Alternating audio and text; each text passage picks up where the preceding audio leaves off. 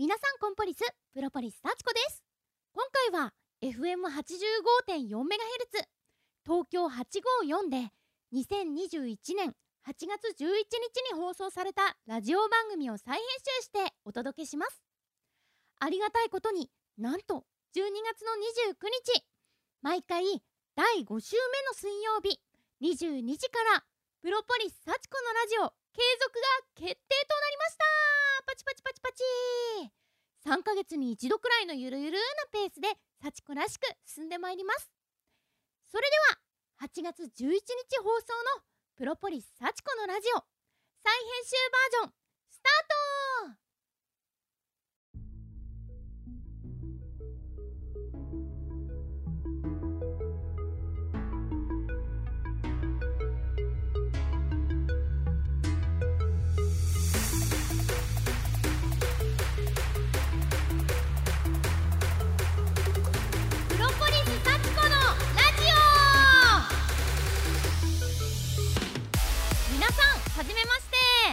している方はコンポリスプロポリス幸子で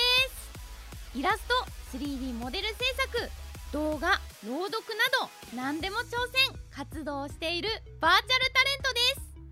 です。少しでも幸子のことが気になった方はぜひ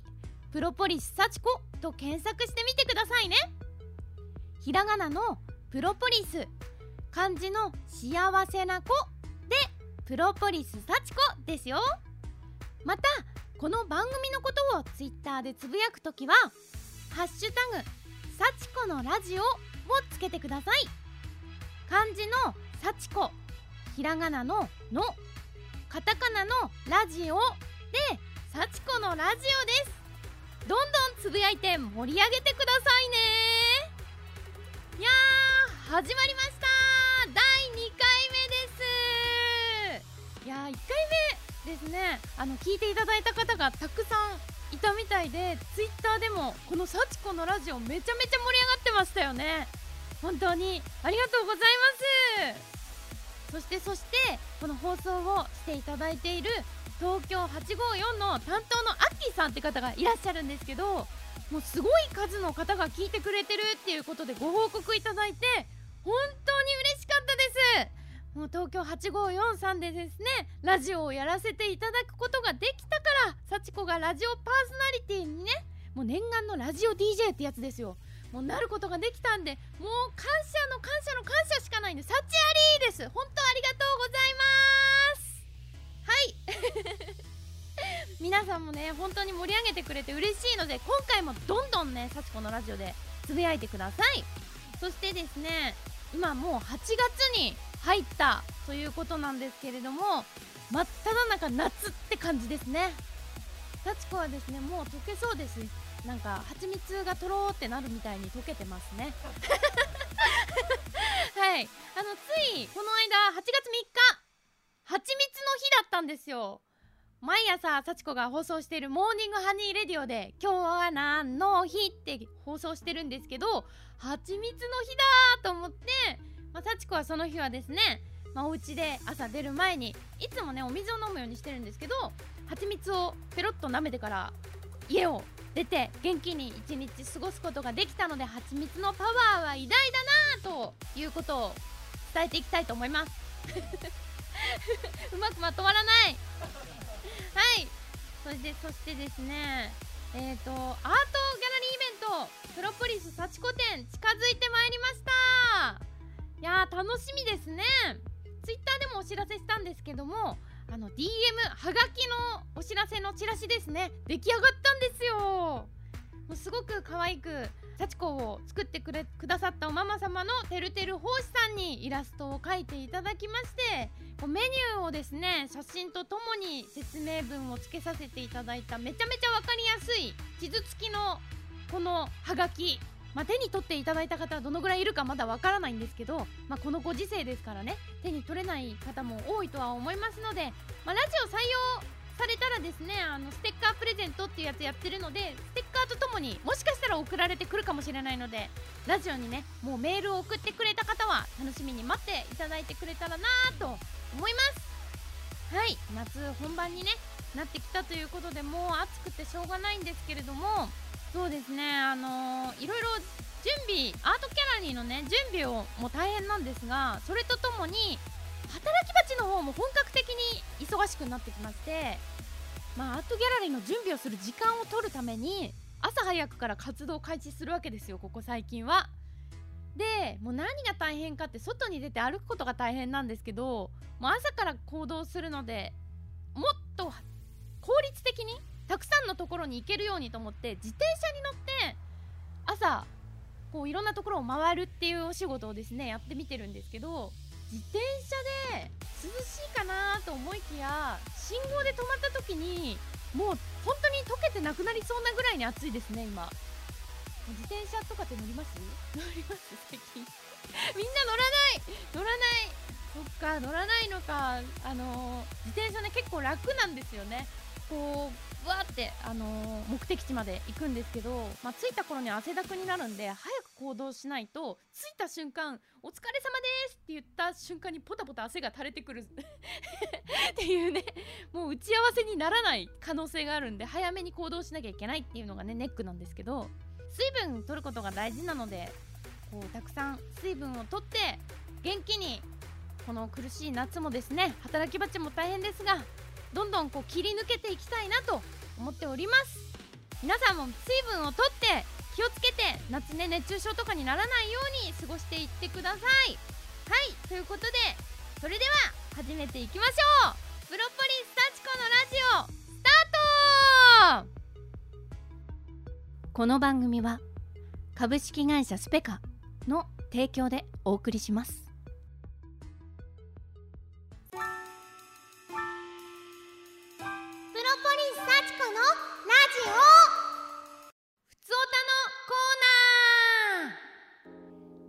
おなじみ普通のお便り。略してふつおたです。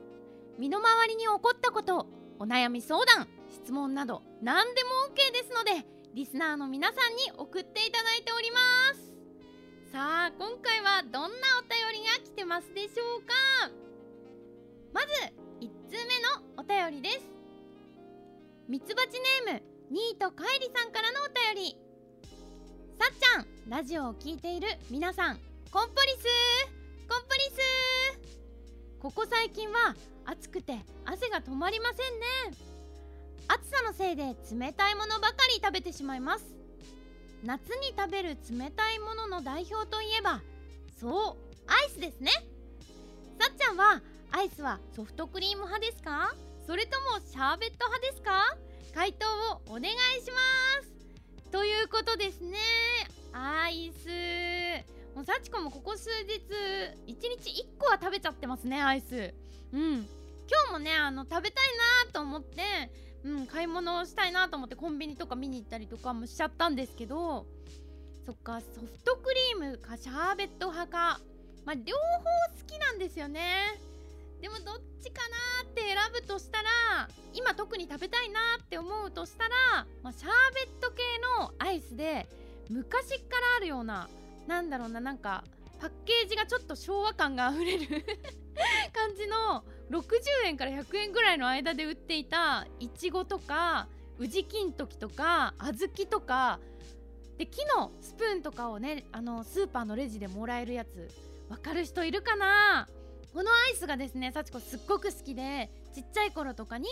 あのスーパーにおじいちゃんおばあちゃんと行った時にねアイスを買ってもらうのがすごい楽しみだったんですよ。でその時にね、あのーソフトクリーム系のアイスよりもおじいちゃんおばあちゃんはやっぱりかき氷系のそういうアイスが好きだったから幸子が買ってもらってたのはそのなんかかき氷系のねあの氷水っぽいあのアイスだったんですよね。だから好んで自分から欲しくて食べてたっていうよりはそれで買ってもらって食べてたんですけどやっぱり昔そういう思い出で買ってもらった嬉しさだったりとかなんかセミの声を聞きながら美味しく食べてたなっていう思い出とかを思い出すとたまにあ食べたいって思うんですよ。でもこのアイス幸子ね食べたくなって今日もコンビニであれあるかなと思って探したんですけどコンビニってやっぱり流行り流行りのアイスがいっぱい置いてあるから置いてないんですよね。流行りのアイスも食べたいっちゃ食べたいけどこの懐かしのアイスも廃れてほしくないなと思います。はい。最近おすすめのアイスは？あこれね幸子ねすごい流行りのアイス食べました。ベビースターラーメンがチョコのアイスにまぶしてあるアイス。コンビニで今多分新商品で売ってるみたいでこの間ね買ったんですよ。でそしたらレジの人が幸子に買った後にこのアイスよく売れるなって言ってたんで かなり人気のアイスだと思うんですね、まあ、食べてみた感想は幸子両方好きなんです。バニラアイスとチョコがコーティングされてるアイスクリームも好きだしベビースターラーメンなんかもうもんじゃ焼きにいつも入れたくなるぐらい大好きなんですけどなんだったらもう単発で袋ごとガーってあの誰も見てない時食べちゃうぐらい 大好きなんですけど合わせなくていいかなって感じでした。なん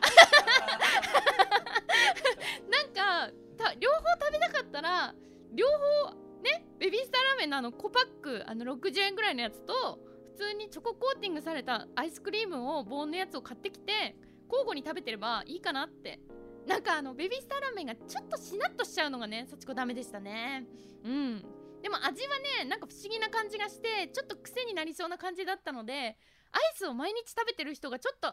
違う感じの体験もしてみたいぞっていう人にはおすすめできるかもしれないなと思いました。是非食べてみてください。はい。ということで次のお便りに行ってみたいと思います。ミツバチネームのっぷマンさんからのお便りです。ありがとうございます。サッチーが VTuber を始めたきっかけは有名ですが他にもサッチーが過去に何かを始めた時に印象に残っていることを教えてください。またサッチーって学生時代どんな学生でしたか？もしかして懐かしの黒ギャル？まさかね。というお便りでございます。そうだな懐かしい。なんか何かを始めたきっかけ。まあ幸子がね VTuber を始めたきっかけは前回もお話ししたんですけどまあ、働き蜂で疲れたなっていう時に水色の猫さんに出会って蜂蜜を舐めて変身してこの姿になって VTuber として活動をね始めたわけなんですけれども過去に何かを始めた時に印象に残っていることはうん絵を描くことが幸子好きなんですけど一番昔の幸子の思い出は幼稚園の時になんか絵本のキャラクターを大きいすごく大きい絵にして体育館だったかな？なんかそういう広場？あの園児のみんなが集まる広場の広場というかそういう教室の後ろに貼るっていうのがあってその時に描く人を選ぼうっていうのでみんなで絵を描いてどの構図にするかとかをあの先生たちとか、まあ、園児たちみんなで選んだ覚えがあるんですよ。でその時に幸子その2人選ばれたんですけどそのうちの1人に選ばれたんですよ。ですっごいそれが嬉しくてなんかロボットのキャラクターをなんか立体的に描くみたいなのがすごいこうその時好きでなんだろうななんかその描き方にもこだわったし下書きも自分が大きいところに書いてそれが教室の後ろに貼ってあるっていうのを見た時にあ幸子は絵を描くことが好きなんだ。もっと描いていきたいって思ったもう一番最初の思い出でしたね。なんかそれがなかったらなんだろうななんか自分で嬉しいなって絵を描いてこんなに嬉しいなって思うことはなかったような気がするのでなんか大人になると褒めてもらうことって少なくなるじゃないですか。なんか褒めてもらったらやる気って出るんだなって多分その幼少時に学んだ一個のエピソードだったなと思いました。はい。初恋とかは。そうだ。な初恋はねそうそれも幼稚園の時になんかテレビでなんか一人でできるもんだっけ？なんかあの料理番組みたいのでその主人公の女の子が好きな男の子にチョコレートを作ろうみたいなのでチョコをこう溶かしてハートの形とかに固めてそれをあげようみたいなのをやってたんですよ。でどっちかっていうと幸子それにすごい憧れて誰かにあげる人がいたかっていうと多分いなかったんですけどチョコを作って好きな男の子にあげるっていう行為がしたくてなんか作って固めてそれでなんかあげたような気がする幼稚園の時になんか持ってってあげたりしたなんかその時は許可もらってたのかな。覚えてないんですけど。うん。それをあげてなんか喜んでた覚えがありますけど誰にあげたとかその子が好きだったかとか全く覚えてないので。ただ多分その作ってあげるがやりたかっただけなんだなって。ものづくりが好きなんでね。なんかその工程が楽しかったんだと思います。はい。でサッチって学生の時どんな学生でしたかっていうことなんですけど結構ね個性派でしたね。うんあのまさしく幸子が学生だった時って年代バレるんですけどあのアムラーとかが流行った時代だったので安室奈美恵さんとかに憧れてまあ小中学生でもルーズソックス履いてくるみたいな感じだったんですよ。でもそのルーズソックスって長さがすごいたくさんあって7 0センチぐらいから150とか200センチぐらいとかいろいろあるんですけどもうその長くなるほど布の面積が広いからそれを長いものを履いてるほどなんかちょっとリッチな感じっていうかあのカーストが上の方みたいな 感じでで幸子お小遣いがあんまり少なかったからなんかあの頑張って8 0センチとか9 0センチぐらいのやつを頑張って伸ばして履いてた気がしますね。でなんかちょっとバイトとかをしてそのお金で買った150か160ぐらいのやつをちょっとドヤ顔してなんか履いてった時はすごい嬉しいなって思いましたね。でもそこからどんどん個性派に行ってってみんなが白のルーズソックスを履いてるんですけど幸子個性派になってきたから黒のルーズソックスを履いてるのは幸子一人ででした。なんか黒のルーズ履いてました。うん。なかなかいないですよね黒のルーズソックスって。そう黒のなんかそういうのを見つけて個性派的ななんか原宿とかそのパンクファッションロリータファッションとかがすごい好きだったんででもそんな制服でロリータとかパンクファッションってなかなかできないからそういうファッションに近いのを目指した結果なんかちょっと病んでる系のそういう ドクロのマフラーに黒のルーズソックスっていうなんかちょっと個性派目指しすぎたなみたいな感じの格好をしてましたね。はい。ちょっとそういう衣装も作れたら再現して作ってみようかな今度。新衣装でいつかいつかやってみたいなと思います。当時の幸子の個性派黒ギャル。ぜひ楽しみにしていてください。はい。では次のお便りに行きたいと思います。ミツバチネーム七カマポップラさんからのお便りです。ありがとうございます。プロポリス幸子さんこんばんは。こんばんは。私は先日ツイッターデビューをしました新人 VTuber です。あーすごい。VTuber さんからのメール。えー、びっくり。初めてですね。ありがとうございます。デビューしたはいいものの個人で無名。同時にデビューした魅力的な子たちは100ファボ。余裕なのに私は鳴かず飛ばず当然だしがむしゃらに頑張ろうとは思っていますが参考までにプロポリスさんがファンを増やすために心がけていたことなどがあれば教えてください。それではラジオを楽しみにしてます。というお便りいただきました。いやー幸子も全然なんかまだまだこれからもっと伸びるにはどうしたらいいんだろうみたいなのは日々考えてるし一人でも多くの人に知ってもらうにはどうしたらいいんだろうってもうねすっごい悩んでるのでもうあの分かります。でも確かに今デビューした人って VTuber さんってすっごい大変だと思うんですよ。なんでかってだってこの間もヒカキンさんが VTuber デビューする時代ですよ。ヒカキンさんあの有名 YouTuber の中のもう王様のヒカキンさんが VTuber ってデビューしてくるぐらい VTuber になりたいっていう人がすっごくたくさんいる中でなんかオンリーワンみたいな感じで伸びていくって相当大変だと思うんですよ。だから幸子も自分で活動しててすごく大変だなって思ったのは特に歌をなんか昔からやってたわけでもないし司会とか、まあ、アナウンスとかそういうことやりたいなって思ってたけど実際にそういうので働いたりしたこともなかったし、うん、あの何かを作ることは好きだったけど人前に出て何かをやることをずっとしてきたかって言われたら趣味でしかやったことないから全くわからないところからのスタートだったわけですよ。でもう Twitter とか YouTube も本当にゼロからのスタートだったのでもうあの登録者数がもう10人20人っていう時も経験してるしだからすっごい気持ち分かります。うん。ファンをね増やすために心がけていたことなんですけどなんだろう幸子は絶対に毎日何かを続けるっていうことだけは続けましたね。本当にあのまだまだ誰も幸子のこと知らないよっていう時でもデビューして1ヶ月目ぐらいの時に始めたのが「今日は何の日ふふ」を1ヶ月目ぐらいで始めて最初は動画も編集できないからツイッターに1分ぐらいの動画で今日は何の日だけを紹介するっていうのだけ待ち続けて載せるようにしてましたね。当時は毎日ではなかったんですけどできる限り日々こう休まないようにずっとやり続けるっていうことを大切にして「おはよう」は必ず毎日言うとかちっちゃいことでもいいから続けていくことで必ずあこの人は毎日これやってる人なんだなって見てくれる人は増えると思うし幸子自身もそれのおかげでたくさんの人たちに見てもらえたと今でも思うし今これ聞いてくれてる人ももしかしたらね幸子の「おはよう」ツイートで知ってくれた人もいっぱいいるかもしれない。うんだからすごい得意なことがある人はそれに特化した何かを続けていくことが大事かなって思うけどうーん幸子は何も自信がなかったからとりあえず毎日声を乗せるとか「おはよう」を言うっていうそういうちっちゃいことからコツコツコツコツ続けていくのがいいんじゃないかなと思いました。はい。ねいつかねあのぜひデビューしたばかりということなんですけれどもね七かまポプラさんがたくさんのいろんな配信できるようになったら幸子と一緒にコラボしたりとかもできたら嬉しいなと思います。はい。ということでお便りありがとうございました。次回もねたくさんの普通のお便り普通おた募集しておりますのでどしどしメールよろしくお願いします。以上普通おたのコーナーでした。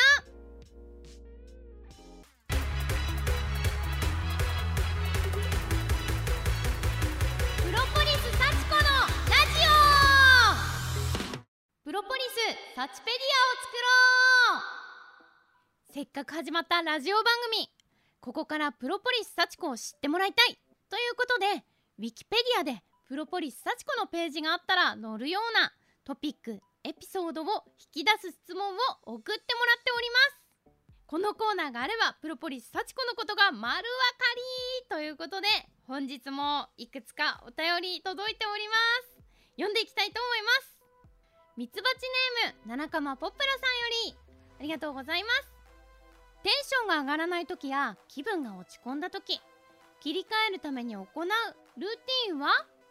という質問いただきました。実はですねもう一方ちょっと同じようなルーティンについていただいてるメールがありましたので読ませてもらいます。ミツバチネームネコモンさんからです。ありがとうございます。幸子さんコンポリスコンポリスさっちゃんは自分の中で外出する際などルーティンってあるんですか？例えば家を出る際扉をどちらの手で開けるかもしくは歩き始めの最初の一歩はどちらの足を出すかなど。ただ純粋に気になってしまったので質問させていただきます。ということなんですね。確かにあの心がけてることはそれぞれの行動であったりします、うん、じゃあ最初にいただいたテンションが上がらない時や気分が落ち込んだ時切り替えるために行うルーティン。なんですけど幸子の場合はすっごい落ち込んだ時はあえて他人他人というか他人事になれるようなでも泣けるようなものを取り入れる。簡単に言うと映画とかもうネットフリとかでアニメとか見るんですよ。でも内容が分かってるもの。これは絶対に自分泣くって分かってるお気に入りの映画とかアニメをいくつか用意しておいて幸子は必ずすっごい落ち込んでもうやばい立ち直れないもう何にもしたくないっていう時はそれを見るんですよね。そうするとうんすっごい悲しくて泣いてるんだけどそれは幸子がすごいショックで泣いていることじゃなくてこのドラマとかアニメに感動して泣いているんだって思えるんですよ。切り替えれる。でなんだったらそこに出てくる主人公って最後は前を向いてああじゃあ頑張ろうって前向いていくわけじゃないですか。それを見た時にあ自分も前を向かなきゃなって気分を切り替えるきっかけになれるんでうん幸子的には毎回それは心がけてますね。できるだけ本気で泣けるものを選びますね。うん一人でゆっくりとそういうのを見て泣いてデトックスして次に切り替えるっていうルーティンです。では次。えーと外出時のルーティン。そうだな。これに関してはやっぱりあの幸子ねアラフォーアラフォーって言ってますけど若い時はね気にしなかったんですけどアラフォーになって思うのが日々の生活をが体を作ってるなって思うんですよ。日々の生活がななんだろう半年前にやってた生活が自分の体作ってるなってすごく今思っててなんかね若い時っていいと思うんですよね。あの何しててももうな寝る前に寝る本当に30秒前ぐらいまでポテチ食べてても全然大丈夫だと思うんですよ。すごい元気にいけるかなって思うんですよ。プロデューサーどうですか？さすがにそこはしないかな。はい。なんですけどでもそれができなくなるんですよね。もうできなくなるしそれをやってたことで多分数日後数ヶ月後ぐらいに自分の体に異変が現れるっていうのが もう身をもって知るんですよ。だから幸子はそうならないようにしなきゃなって思って日々生活するようにもう本当にここ数年で変えたんですよね。うん V デビューしてから余計に変えたかもしれないです。あの声とか大事にしなきゃって思うからじゃあちょっと喉がおかしいなって思ったら声がガラガラに枯れる前に蜂蜜を舐めたりとか喉をケアするものを飲むようにしたりとかあと出かける前にサプリとかお水を絶対飲むようにしてますね。うん、朝家出る前にお水を飲む。なんなら起きてすぐもお水飲んでその時にサプリとか空腹の時にこうガッて飲んじゃう。サプリとか漢方とかなんか現実的ですけど。はい飲みます。でそれで、まあ、毎日過ごすことを心がけてるとその結果がきっと半年後とかに出てくるなっていうのは分かるんでうんそういうことをちょっと気をつけるようにはしてるかな。なんか好きなことを削らずに何かちょっと足すっていうのが幸子なりのルーティンです。はい次のメールに行きたいと思います。ミツバチネームアンクルホールの大回転さんからのお便りです。ありがとうございます。きな PC ブランドや愛用しているメカがあったら教えてください。ということです。メカそうだな。PC ブランド。普段使ってるものは iPad 使って iPhone 使ってなんだろう働き蜂でお電話とかかかってきてもすぐ分かるように Apple Watch そして歩いてる時とかにねもうあの電話とかかかってきてもすぐ出れるように AirPods なんかもうアップル製品に囲まれた生活になってきてますね。あの普段こう外に出てる時のね生活は。でもどうしても譲れないことがあってどうしてもパソコンだけは Windows ずっと Windows ですね。働き蜂でねあの Mac 使ってって言われて Mac 使わなきゃいけない時はあったのでその時はしぶしぶ Mac を使ってたりもしたんですけどはい。しぶしぶ使ってました。ああとはデザイン業やってた時デザインの働き蜂してた時はやっぱデザイナーってアップルのあのデスクトップパソコンだよねみたいな感じで働き蜂の職場で大きいなんかアップルのパソコンが置いてあってその時は必死に使ったことないのにいられフォトショーを普段は Windows で使ってるからイライラしながらすごい頑張って覚えた気がしますね。うん、でも悔しいんですけど覚えちゃうとアップルのが使いやすくてなんかなんて言うんですか？おしゃれなんですよね。あの窓が出てくる出方とかふわんって出る感じとかがおしゃれなんですよ。おしゃれめってなりますね。憧れるってなるんですけどでも結局 VTuber デビューして Windows に戻ってきたというかまあ欠かせなくなったのはどうしても Windows でしか使えないソフトが VTuber として欠かせないソフトばっかりだからですね。うん。どうしてもやっぱりそこだけは譲れないってなってそうなっちゃうんですよね。憧れるんですけどね。なんか V デビューしてなくて普通に働き蜂してて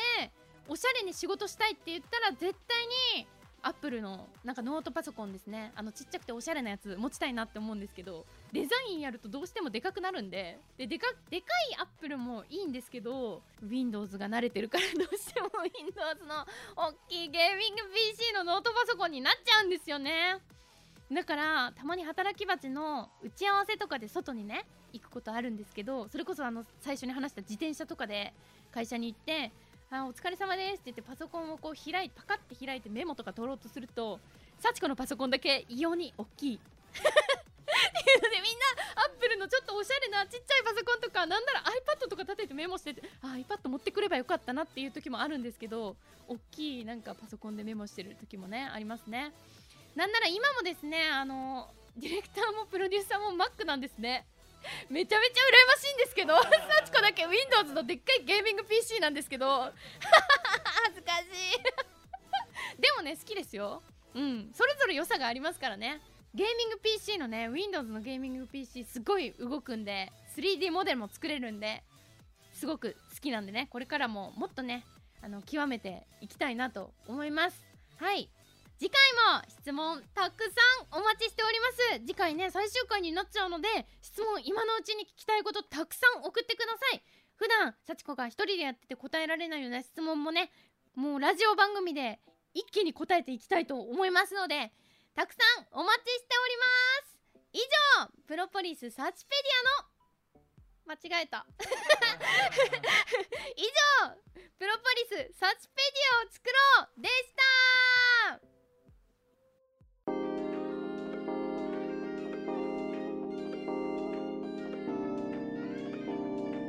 プロポリス幸子のラジオ。なんでも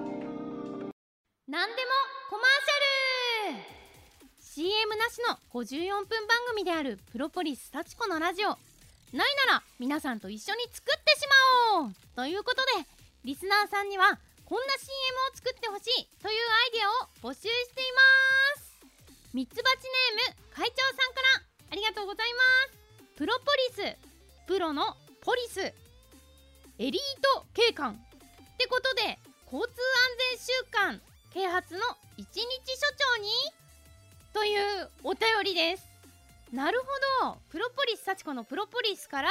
プロのポリス警官につながってエリート警官になると交通安全週間の一日所長さんとかやりたいですね。ぜひねやってみたいなと思います。まあ、交番とかそういう警官系のねアニメとかドラマもたくさんありますしね。うん。幸子の時代で言うと90年代でしたっけ？アニメで逮捕しちゃうぞっていうね。あの女の警官2人がこういろんな事件にね立ち向かっていくような作品もありましたし今もドラマでやってますよね「箱詰め」っていうドラマ。幸子もこの間見て面白かったんで思わずあのちょっと過去の話も見ようかななんて思っちゃってるんですけど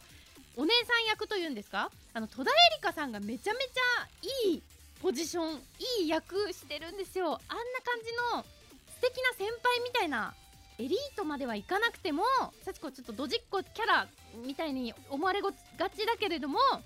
えてのちょっとお姉さん系でちょっと後輩をちょっと引っ張りながら行くっていうのやってみたいなと思いますね。先輩の先輩の女性警官ですか？えー、なんて言ったらいいのかな？あ巡回に行くわよ。じゃあちょっとそれで行きたいと思います。ほら巡回に行くわよ。みたいな。なんかちょっとうまく言えない。恥ずかしいですね。ちょっとお姉さん味をちょっともうちょっと戸田恵梨香さん見てね。あの勉強したいなと思います。あんな感じのなんかお姉さん警官になりたいな。はい。では次。ミツバチネームニートカイリさんのお便りです。食べる飲む塗る何でもござれ。幸子印の特納蜂蜜ドラえもんドラえもんみたいに言ってしまったなんかドラえもん新しいアイテムかな？ポケットから出しちゃったかな？まあなんか蜂蜜はねすごくあのー、万能ですから。そう蜂蜜にね関するちょっとあのー、メールがもう1通来てたので紹介したいと思います。ミツバチネームクロキャットさんからあいつもありがとうございます。幸子ちゃんコンパリス。コンパリス。前回のラジオとても楽しく聞かせていただきました。ありがとうございます。早速ですがプロポリス幸子ちゃんのはちみつとのコラボしてほしいと思います。はちみつ地方の VTuber さんだから実現できたらリスナーとして最高に嬉しいしさらにプロポリス幸子というお名前のプロポリスにとても素晴らしいイメージが持てるのではちみつの会社からの案件欲しいですね。これからも幸子ちゃん応援しています。ということです。欲しい案件はちみつそう。もうなんかすごいこうね言っちゃいましたけど8月3日がねはちみつの日だったっていうこともありますし8月の31日はプロポリス幸子の誕生日ということもありますよ。もう8月うんはちみつもうまさにはちみつ幸子のためのね月だと思っているのでこれはちみつの CM ぜひやりたいですね蜂蜜にもいろんなね種類があったりとか栄養とかいいですから食欲がない日とかは蜂蜜舐めてお水飲んでそれだけでちょっとお仕事する日もねあるぐらいです幸子は。うん。なんか蜂蜜を唇に冬とか荒れてしまう時は蜂蜜を塗ってラップして寝るといいんですよ。で幸子やったことあるんですけどすごい効くこれ。あのすっごい唇ね荒れるんですけどラップ塗るだけラップをしてなんだろうあの乾かないようにして蜂蜜塗って寝るだけで次の日プルプルになるんです。これ本当に多分男性とかリップとか塗るのはちょっとなっていう人も夜荒れちゃう人はぜひ試してみてほしいっていう感じぐらいなんですね。でまあ難点としては寝てる間に舐めちゃう可能性もあるんであの起きるとラップがどっか行ってるんですよまず。まあそれはデフォルトなんですけどラップどこ行ったかなって思うけど唇プルプルだからまあいいかってなるんですね、まあ、寝てる間に舐めちゃってる可能性はありありますから。まあでも体にもいいんでね。寝てる間にも蜂蜜摂取して健康に気をつけられるっていう万能食材。うん蜂蜜農家さんとかとコラボしたいですね。オリジナル蜂蜜とか作りたいですもん。パッケージで。オリジナルパッケージの蜂蜜とか。あと農家さんにちゃんとね幸子手伝いに行く全然。なんなら蜂に刺されるの怖いけど怖いけどあのいつかねそういうなんか農家さんと一緒になんかやるようなのやりたいなって思います。うん。アイドルさんとかもほらあのー、コラボしたりとかしてるじゃないですか。農業体験。アイドルとか。うん。そういう感じの体験しに行くのもしたいんでね。蜂蜜を宣伝するそういう CM できたらいいですね。体張ってるな幸子みたいな。何でもやりますみたいな感じで。蜂に刺されるのは怖いんで刺されないようにだけ気をつけながら行きたいなと思います。はい。ということでたくさんのメールありがとうございました。このコーナーは今月で終了です。えー、今始まったばっかり。嘘。すいません。ちょっとアイドル現場の癖が出てしまいました。次回はいよいよ皆さんの案を元にした CM が流れるかも。お楽しみに。以上何でもコマーシャルでした。ロポリス幸子のラジオ。ありふれた人生を輝かせるんだと。走り